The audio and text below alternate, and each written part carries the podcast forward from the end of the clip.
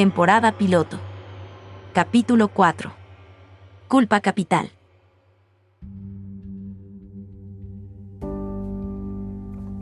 Hace unos años cometí un error, lo admito. Claro que entonces no pensaba que estaba equivocado, por poco que me sirva de consuelo. Hoy voy a necesitar ese consuelo. Hoy mi secreto va a dejar de serlo para convertirse en un bocadillo de las bocas de esta ciudad podrida que se alimenta voraz de las desgracias ajenas. Su consuelo es que no les pase a ellos. El mío es saber que cuando pasó lo que pasó, yo no sabía que estaba mal. Yo ahora lo sé. Voy a necesitar ese consuelo, lo intuyo. Son las 7 de la mañana. El sol se cuela perezoso por la ventana de mi departamento. No puedo tocar mi celular, mucho menos mi computador. Nada que tenga una pantalla. Nada con acceso a las noticias. Me tomo un café negro en el silencio de la cocina. El refrigerador está vacío. La ciudad en calma, al menos desde aquí, desde esta altura. Siempre me gustó vivir en alto, cuanto más mejor. Cuanto más lejos del suelo, de la suciedad del suelo, mejor.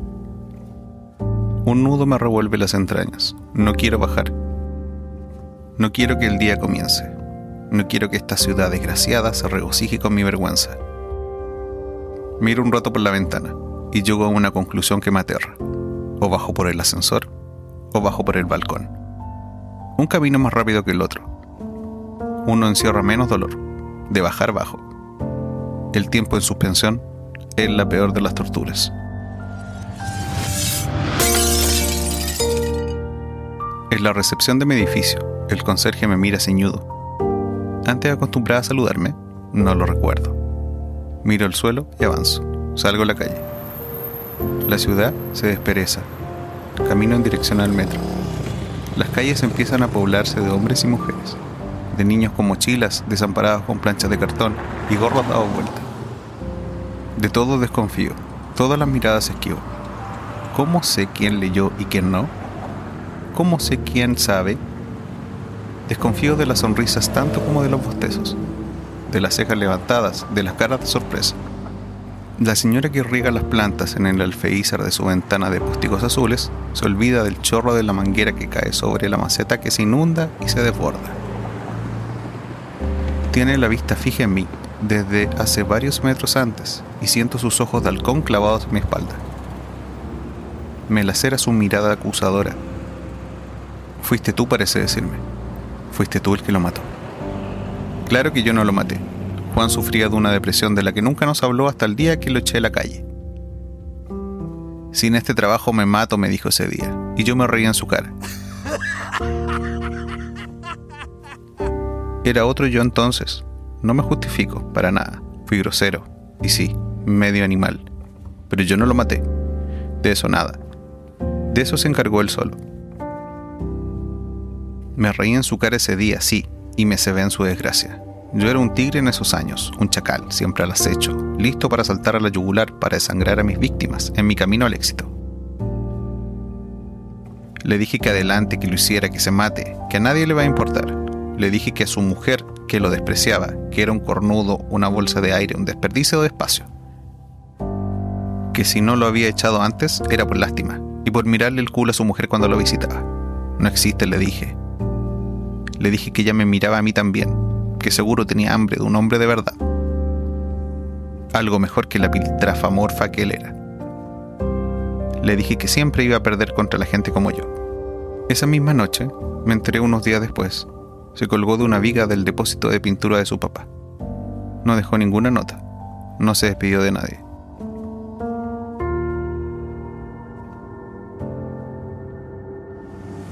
Lo peor es esto, el metro tanta gente apretada, tantos periódicos abiertos.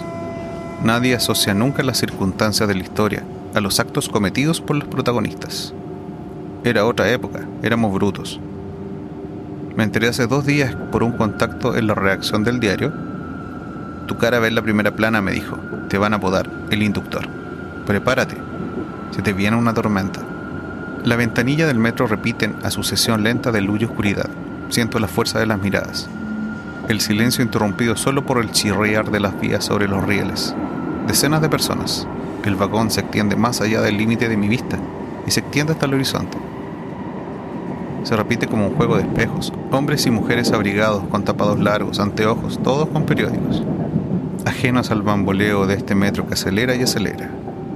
Y el retorcijón de mis entrañas se convierte en un tirón que me empuja al suelo, pero me resisto. Me afianzo en mi asiento y respiro hondo. Luz oscuridad. El metro avanza sin parar en las estaciones. Pasa de largo por todos los andenes. Son apenas un vistazo, pero están vacíos. Nadie baja, nadie sube. Nadie mira por la ventanilla. Cientos de personas viajan conmigo en este vagón interminable. Pasan la página al unísono, me tiemblan las piernas, no puedo controlar mis rodillas. Me paro, me aferro a la agarradera que cuelga del tubo a centímetros del techo para no caerme entre los sacudones del vagón. Me mareo, cientos de dedos van al borde del periódico, a la boca de cientos de personas y luego a la esquina de cientos de páginas cientos de páginas que pasando la vez me aturden. El eco de esta coreografía del infierno me aturde. Tengo que saber qué leen. En el lugar que hace un momento ocupaba, hay una mujer sentada con su periódico. Lee atenta, ajena. Me aferro a la agarradera, me aclaro la garganta. Reconozco mi cara en la tapa, ahora que la veo de cerca. Ella no me mira, pero estoy convencido de que me va a reconocer cuando lo haga. Siento la sangre huyendo de mi rostro me aclaro de nuevo la garganta más fuerte, no se inmuta. Disculpe señora, le digo. Nada. Me incomoda que me ignore. La incertidumbre me carcome. Señora, insisto. Por si no me oyó, pero me ignora de nuevo. Me canso. No pienso permitir que me pasen por alto. Las ventanillas del vagón se iluminan y se apagan en borrones carentes de luz de color. Los sacudones son constantes. Hago fuerza para no caerme. Siento los pies ligeros. Señora, grito. Todas las miradas del vagón se enfocan en mí. Cientos y cientos de miradas hacia el horizonte en ambas direcciones. Me late fuerte el corazón. Me sacudo el pecho con cada golpe. Mil ojos me apuñalan en silencio, absortos. Luz y oscuridad. Nadie habla, yo tampoco. Estoy mudo. Señora, repito más bajo. ¿Por favor me prestaría el periódico? Quiero ojearlo un minuto. Cientos de pasajeros cierran el periódico a la vez. Lo doblan, estiran la mano. No dejan de mirarme. Cientos de manos estiradas, una pasarela eterna de periódicos con mi cara en la portada. Los temblores de mis piernas se extienden a mis brazos y a mi pecho, a mis propias manos. Tomo el periódico que me ofrece la señora. Me suelto de la agarradera. Me sacudo, pero logro evitar caerme al suelo. La señora enfrente mío lee el periódico Cientos de pasajeros hacen lo mismo. Nadie me mira ya. Respiro aliviado. Mi cara, en efecto, en primera plana. El metro va a toda velocidad. No deja de acelerar. Las ventanillas destellan como relámpagos sin ruido. Voy solo en el vagón. Desde los extremos de los horizontes trepa palmo a palmo la oscuridad espesa del vacío. Ya no siento los sacudones. Ya no siento las miradas lacerantes. Me concentro. Lo intuyo pero tengo que saberlo. Abro el periódico. Voy a la página 8. Es apenas una columna, no más de 100 palabras. Mis latidos se ralentizan en medio de una calma extraña. Floto. Ajeno a los dolores de esta ciudad podría. Leo. Es una especie de obituario que se lee entero como un título. Empresario capitalino se tira del balcón de un piso 20. El tren avanza, ahora en silencio. La oscuridad se acerca. Suelto el periódico, que desaparece antes de tocar el suelo que se hunde bajo mis pies. Me siento tranquilo.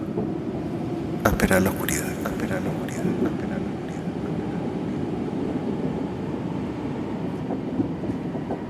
Esta fue una producción de Dos Changos Labs.